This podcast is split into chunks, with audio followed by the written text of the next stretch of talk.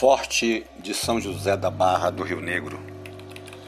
O sargento-mor Pedro da Costa Favela, um temido matador de índios, fez várias viagens pelo Rio Negro, chegando até a aldeia dos Tarumães, relatando as suas viagens ao governador do Maranhão e Grão-Pará, o Albuquerque Coelho de Carvalho.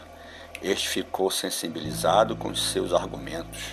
Era preciso controlar o movimento da mão de obra mão de obra escrava, os índios e das drogas do sertão, atentar para os holandeses que estavam confinados em Suriname, ex-Guiana holandesa, com os quais os índios do Rio Negro mantinham um relacionamento amistoso. Os estudiosos afirmam que a data do início de sua construção foi em 1669, ano considerado como o da fundação de Manaus. A obra foi erguida pelo capitão maranhense Francisco da Mota Falcão.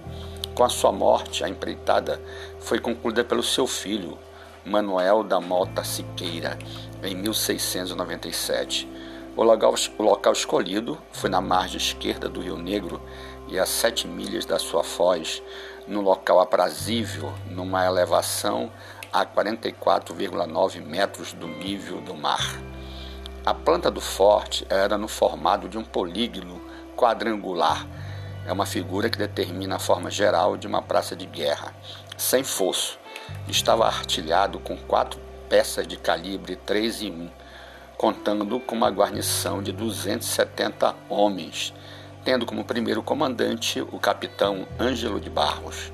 Era muito pequeno, recebendo o nome inicialmente de Forte, depois de Fortim e por último de Fortaleza. Segundo alguns estudiosos, a edificação não merecia o nome pomposo de Fortaleza, pois esta pressupõe uma fortificação enorme, de grandes dimensões, o que não era o seu caso. No livro consta uma fotografia, na realidade é um prospecto, ou seja, vista de frente da fortaleza do Rio Negro, constituindo-se no único registro visual conhecido, datado de 7 de dezembro de 1754, feito pelo engenheiro alemão Schwebel, quando por aqui passou, fazendo parte da comitiva do governador e capital-general Francisco Xavier de Mendonça Furtado, vindos de Belém em direção a Marioar Barcelos é o local onde teve início a cidade de Manaus, mostrando forte e algumas casas de palha ao seu redor, além de uma pequena igreja com a seta da flecha para a direita e a descida das águas, indicando que a cidade fica na margem esquerda do Rio Negro. Segundo os historiadores, ele recebeu várias denominações. Foi chamado de Forte de São José da Barra do Rio Negro, Fortim de São José, Forte do Rio Negro, Fortaleza de São José do Rio Negro e Fortaleza do Rio Negro. Foi desarmado em 1783, perdendo importância tática em 1823, 154 anos depois. Um vigário-geral, José Maria Coelho, descreveu a fortaleza como um quadrado quase perfeito, com paredes bastante grossas e de altura equivalente a dois homens. Estava destituída de artilharia e tinha apenas duas peças de bronze e ferro. No ano de 1875 foi abandonado e virando ruínas.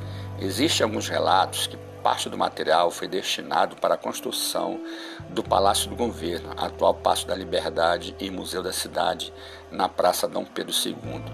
Existe uma sala no museu com um piso em vidro, onde aparece ao fundo umas urnas indígenas e alguns pilares de pedra. Caso estiverem corretos os relatos acima, aquilo ali é parte do forte. No seu lugar foi construído o edifício da Tesouraria da Fazenda, um prédio que foi totalmente reformado para abrigar a Casa de Leitura Tiago de Melo. Os administradores do Porto de Manaus cometeram um crime contra o patrimônio público ao destruir todo um quarteirão conhecido como Casas da Busline. Conta-se que apareceram vestígios do forte e que o, o IFAM junto com outros órgãos federais, conseguiu embargar a obra, mandaram aterrar para evitar a presença de curiosos e depredações do que restou da nossa memória. Espero que um dia seja revitalizado e que parte do forte seja mostrado ao público, caso exista realmente. Afinal, naquela área é o berço da cidade de Manaus. Obrigado.